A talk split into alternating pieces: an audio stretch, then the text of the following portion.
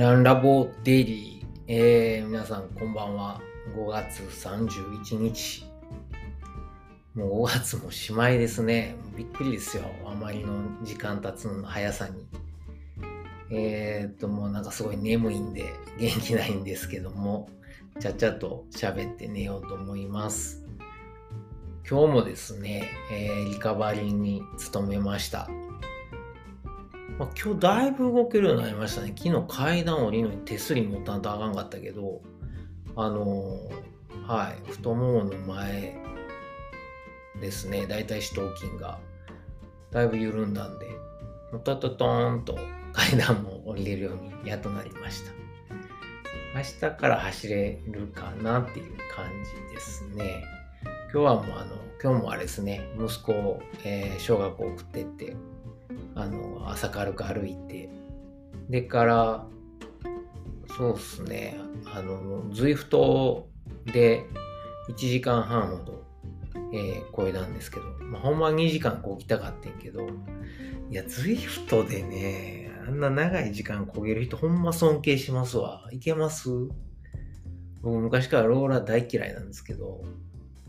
まああの、まだズイフトになって、こう、なんていうんですかね、あの、バーチャルゲームみたいな感じで焦げるしでさらにこう音楽ガンガンかけたりこうポッドキャスト聞きながらやとあのまだ焦げるんですけどそれでもあの ZWIFT で2時間3時間ずーっとこいでられる人がすごいすごいなと思いますね。いやー俺には無理。それなら外乗りに行きたいなっていう。で今日はあの、そうそう、午前中雨やったから、外にも乗りに行けず、まあ家でこいだんですけど、まあね、バイクやと、あの、結局足に負担かかんないじゃないですか。負担っていうかね、走ってる時って、こう、着地の衝撃が毎回毎回加わるので、いくらね、こう、サンダルとかで優しく走っても、やっぱ疲労は、あの、溜まるんで、今みたいにこう、レース終わって、あの、筋肉パンパンの時は、まあ、バイクでこう、股関節中心に回転数ガンガン回して、とりあえず動かす。で、汗かく。っていうのが大事なのかなとは思ってるんですけど、いや、ほんま誰かアクティブレストの素敵な方法を教えてくださいよ。なんかええ方法あれば。うん。ですね。で、まあ、あの、すごい間抜けな感じですけど、あの、えー、自転車こいでる前に扇風機を、大きい扇風機を置いて、で扇風機で風浴びながら、なんかバーチャルの世界を自転車乗ってるっていう、なんかすごいシュールな1時間半でしたけど。うん。ZWIFT で、なかなかこう、エアロビック心拍数まで上げられないんですよね。上げようと思うとすごいなんか、結構、重いのを踏まないと上がってこないんで、そうすると回転数上げられないし、結構なジレンマを感じてます。あとはどう、今はね、太ももの前が、あの、パンパンなんで踏みたくないし、うん、そうなんですよ。今日は1時間半で何キロあれ ?37 キロか8キロか。はい。でしたけど。うん。その後はひたすら、今日は在宅勤務やったんで、あの、BC エクササイズに精出してました。特に、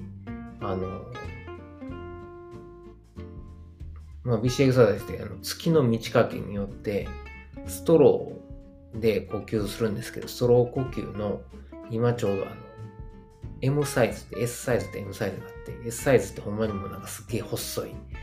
管なんで吸うだけでも大変なんですけど、まあ、M サイズは普通のストローのちょっと細い版ぐらいなんでまああの半分ぐらいかな穴が普通のストロー。なんでまあまあ吸えるんですよ。であの横隔膜使ってこう呼吸をする練習を兼ねながらこういろんな体操するんですけど特に股関節周りですね。今日はあの、僕はあの、ヤンキー座りができへんから、まあ、体が硬くて。なので、あの、壁に持たれた状態でヤンキー座りをすると。かかとつけ。そうすると、お尻重いからどんどんこう、床の方にお尻が落ちていくわけですよ。そうすると、あの、お腹と太ももが近づいていって、めっちゃね、今日は太ももが、あの、太ももね、前ももの筋肉痛があの、パンパンなんが、ピリピリピリってこう剥がれていくような感じで、いや、気持ちよかったですね。一日何回やったかわかんないけど、あの、面白いです。あの、ストロー加えて、で、壁に持たれて、ヤンキー座りして、ストローでこう呼吸しながら、タブレットで本読んでるみたいな。うん。そんな変なことを家でやってましたね。あとは横開脚というか、あの、まあ、ラジオ体操のなんか足横に広げて片足、片側に体重乗せるみたいな体操あるじゃないですか。あれの、まあちょっと両かかとつけた状態で、股割りをっていう、まあなんか、ちょっと説明、口で説明大変なんですけど、そういうエクササイズもあって、それもストローを加えて呼吸しながらずっと股関節を、はい、横に広げてたんですけど、あとはあのディスクに乗って、あの、股関節開いたり閉じたりっていう練習があって、まあ、なんかそういう練習が体操ですかね。のもストロー加えてずっとやってましたね。あとはあの、仕事はあの、机のん？なんやろ机を高くして、あの、立って仕事してるんで、まあ仕事の最中ずっと肩回したり、背中のストレッチしたりして、うん、集中せえやいう話ですけど、そんな感じで仕事してました。あ、あとは飯、飯、食べ物ですね。あのー、なるべく、バジルとか、えー、ルッコラ、苦い、苦味のある野菜を食べるように、えー、言われたんで、えー、そうそう。今日はバジルとルッコラを使ったサラダをしましたね。でそこにアボカドとツナ、えー、あと何入れたっけ？チーズ入れて、で、ゆで卵を2個入れて、で、なんかあの、昨日妻が作ってくれてたビーフシチューを一緒に食べました。もうお腹いっぱいっすよ、もう。なんやろ、バジルって、なんか見た感じも食べた感じも、ドラクエの薬草みたいな感じで、で、ルッコラはね、前にも言いましたけど、毒消しそうみたいな感じなんで、まあなんか、体にいいんやろうなと思いながら、でもちょっと食べ過ぎたんで、午後ちょっと気持ち悪かったんですけど、まあ夕方に落ち着いて、夕方は軽くヨーグルトにブルーベリーとイチゴをちょっとずつ入れて食べました。これでね、えー、なんやろ、ケトン値もまた戻ってきてくれたらいいんですけど、今朝はケトン値11一応血糖脂質状態にまた戻り、体重は63.2で変わってなかったですね。はい。まあ、これからどう変わっていくかっていうとこで、なんかもう眠いんで寝ます。今日も最後まで聞いてくださってありがとうございます。おやすみなさい。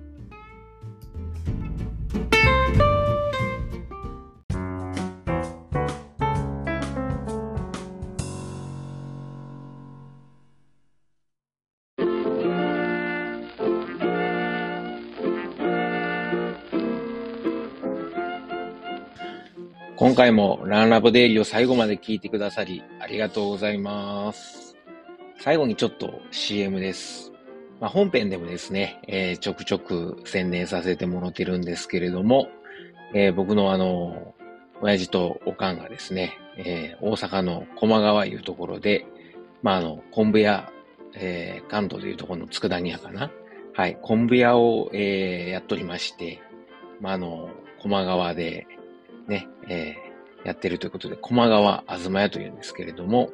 はい、えー、まあ、この番組では、まあ、あの、この駒川あずま屋に、噛んだ、駒川あずま屋に、まあ、スポンサードしてもろてるのではなくですね、まあ、勝手にあの息子である僕が、まあ、親には内緒で、えー、こっそり、えー、駒川あずま屋を応援しようということで、まあ、ちょくちょく宣伝させてもらってるんですよ。で、あのー、もしよかったら、はい、えー、なんかあの、ご飯のお供にですね、えーケトンやってる人間がご飯のお供とは何ぞやという怒られるかもしれませんが、はい、えー、ご飯のお供にぜひぜひ駒川あずま屋の昆布、えー、佃煮を、えー、こたってください。よろしくお願いします。えー、おすすめはですね、えー、まあ、あの、看板商品3つありまして、まあ、松葉塩吹き、ね、まあ、こあのー、昆布で、えー、もう、なんていうんですかね、えー、美味しいえー、潮吹き昆布をですね、あの、松の葉のように刻んで、まあ、食べやすくしたと。もうこれはおにぎりに入れてもええし、お茶漬けにしても、さらっと食べられるのでおすすめです。僕はちなみにあの、えー、日本にいた時は、あの、パスタ。ね、茹でたパスタにこの松葉潮吹きと梅干し、そして、えー、ネギをあえて、えー、簡単和風パスタを作って食べてました。まあ、美味しいです。それから、えー、大阪言うたら、まったけ昆布。はい。しののめという、えー、まったけ昆布があるんですが、もう本当にあの、でっかい、えー、松茸の、えー、佃煮がですね、入った、えー、昆布です。昆布ですって言っても変な感じですけどね。昆布の佃煮と、えー、松茸の佃煮が一緒になったもので、これはもう絶対満足してもらえると思うんでね。えまあ、これは何やろ、大阪土産にもなるし、まあ、ご飯と一緒に食べる、もう最後の締めにね、えー、食べてもらうのもいいですし、あの、弁当のお供に入れてもらってもいいですし、ちょっと、えー、ちょっと贅沢したい時に、はい、えー、まったけ昆布、しののめ、ぜひ試してください。最後にですね、えー、まあ、もあの、駒川あずまいの3枚看板の、えー、最後、ね、もう僕の一押しなんですけど、ちりめん山椒です。昆布ちゃんやんけっていうツッコミがね、えー、来そうなんですけれども、あの、じゃこですね。じゃこと山椒を一緒に炊いた、えー、もので、もうめちゃくちゃうまいです。これはご飯にも合うし、そのまんま、あの、これはちょっとけどですね、もうそのまんまつまみにして、えー、食べてお酒のあてにしてもらったらいいと思うので、えー、ぜひぜひ。もうこれもあの、おにぎりにも合うし、ご飯にも合うし、お茶漬けにも合うし、そのまま食べてもええし、山椒好きの人にはたまらないと思いますんで、ぜひ、えー、試してください。佃煮、えー、他にもいっぱいあるんですけれども、特にあの、お弁当に使える、ま、昆布が入った、えー、ふりかけとかですね、あのー、そういうご飯のお供がいっぱいあります。それ以外にも、まあ言うたら昆布言うたらね、だしですよね。えー、お鍋の、ね、出汁を取る用の出汁昆布。まあ、あの、鍋だけちゃいますよね。汁物なんかにも。ぜひぜひ作ってもらえます。うちの出汁昆布は、あの、お寿司屋さんとか、えー、うどん屋さん、蕎麦屋さんなんかにも、あの、作ってもらってる、ほんまに、えー、昆布を扱ってますんで、もし、よかったらですね、えー、佃煮と一緒に、えー、お買い求めいただけるとありがたいです。はい。まあ、これは、あの、こう、ダッシュコブはですね、料理以外にも、ちょっとあの、3センチか4センチぐらいの長さに、ハサミでカットして、で、あのー、何？麦茶とか、あの、作る用のあの、容器に、えー、ダッシュコブ入れて、で、あの、水張っといてもらうと昆布水ができますんで、それを冷蔵庫で保管しとくと、もうあの料理の時にそのまま使ったり、あとは、あの、それを沸かしてお茶漬けにかけたりしても美味しいし、あとは、そのまま飲む朝一の、えー、目覚めた時の水とかに飲んだりとか、まあ普段の飲む用の水として使ってもらうと、まああの、昆布のミネラルたっぷりのお水なんで、えー、お腹の、えー、調子を整えるのにもぴったりです。はい。というわけで、えー、長々と喋りましたけれども、えー、駒川あずまえの、えー、CM でした。はい、えー、ぜひですね、私のささやかな